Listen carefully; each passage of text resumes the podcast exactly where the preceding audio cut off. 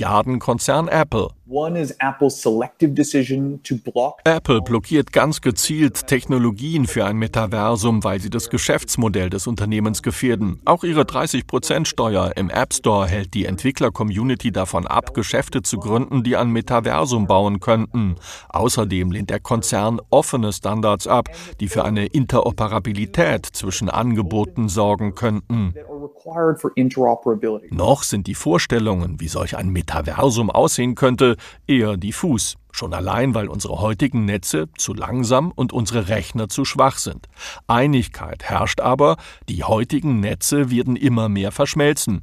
Das Metaversum bloß als neuen Hype-Begriff, als Silicon Valley-Spinnerei abzutun, wäre zu kurz gegriffen.